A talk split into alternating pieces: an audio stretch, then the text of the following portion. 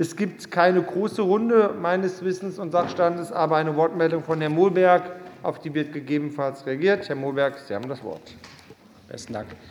Sehr geehrter Herr Oberbürgermeister, liebe Anwesende, zum einen, um zumindest diesen Teil erst einmal kurz zu machen, unsere Fraktion wird der Vorlage zustimmen. Wir können die Idee einer Entlastung des kommenden Haushalts sehr gut nachvollziehen. Auf der anderen Seite hätten wir uns aber gewünscht, dass die Stadt schon nach dem ersten Hauptfinanzbericht den deutlich positiven Trend anerkannt hätte und damit einige, auch aus unserer Sicht, kritische und fehlerhafte Entscheidungen zurückgenommen hätte.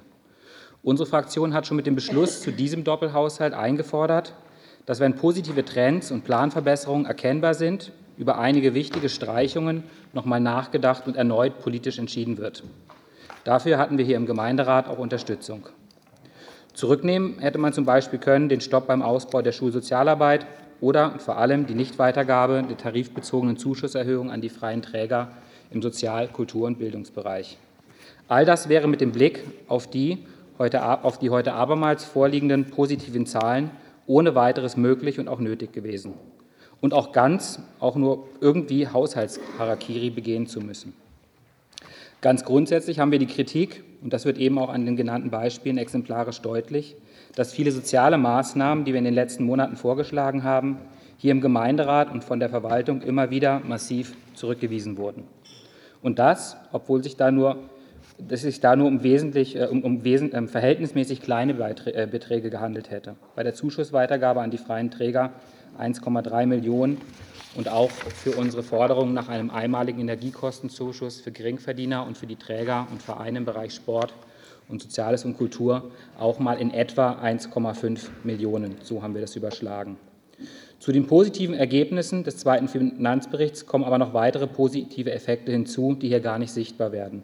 Zum Beispiel weitere 20 Millionen außerplanmäßige Ausgaben, versteckt in vielen kleinen Beschlüssen des Gemeinderats der letzten Monate und, bereits erfolgte, die, und die bereits erfolgte Erhöhung der Mittel des Klimafonds im letzten Doppelhaushalt oder auch die vielen wichtigen Investitionen im Bereich Fuß- und Radverkehr und das, obwohl im Bereich des Anwohnerparkens gar nicht alle planmäßigen Einnahmen generiert worden sind. Das wird mit der von uns gefordert, dass wir mit der von uns geforderten leichten Anhebung der Gewerbesteuer noch mal 10 bis 15 Millionen Euro besser dargestanden hätten, sei hier nur am Rande erwähnt. Geld, das wir angesichts der Inflation, Preissteigerungen in Energiekosten übrigens jetzt ganz gut gebraucht hätten. Wir hätten damit den kommenden Haus Doppelhaushalt weiter massiv entlasten können und soziale Unterstützungsleistungen für inflationsbelastete Menschen mit kleinen Einkommen realisieren können. Schauen wir zum Schluss aber noch mal kurz und zusammenfassend zurück. Ein Teil des Gemeinderats hat diesen Doppelhaushalt, zu dem auch dieser zweite Finanzbericht gehört, damals mit großem Tamtam abgelehnt, mit dem Argument, dass er unseriös und nicht leistungsfähig sei. In ähnlicher Tonlage auch viele Entgegnungen auf unsere Einschätzung dazu, auf jeden noch so kleinen sozialpolitischen Antrag von uns und auch die richtige Forderung nach einer Gewerbesteuererhöhung. Die Realität ist ganz offensichtlich eine andere.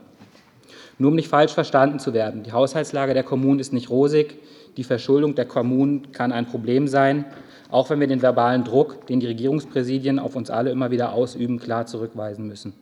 Und natürlich stellt auch eine, stellt auch eine Zukunft unter den aktuellen Voraus, äh, Vorzeichen nachvollziehbar weiter große finanzielle Herausforderungen an uns. Was aber nicht richtig war und auch weiter nicht ist, ist eine sehr restriktive Haushaltspolitik einseitig zulasten des Sozialbereichs und sozialer Unterstützungsmaßnahmen, wie wir sie in den letzten Monaten leider erlebt haben. Der Bürgermeister hat in seiner gestrigen Haushaltsrede eine solidarische Krisenbewältigung thematisiert.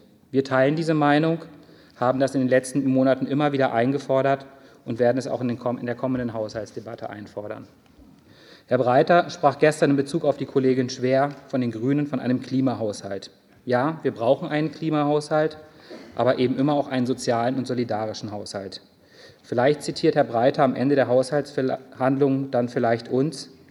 Bürger, den Bürgerinnen mit kleinen Einkommen wünschen wir das jedenfalls. Dankeschön.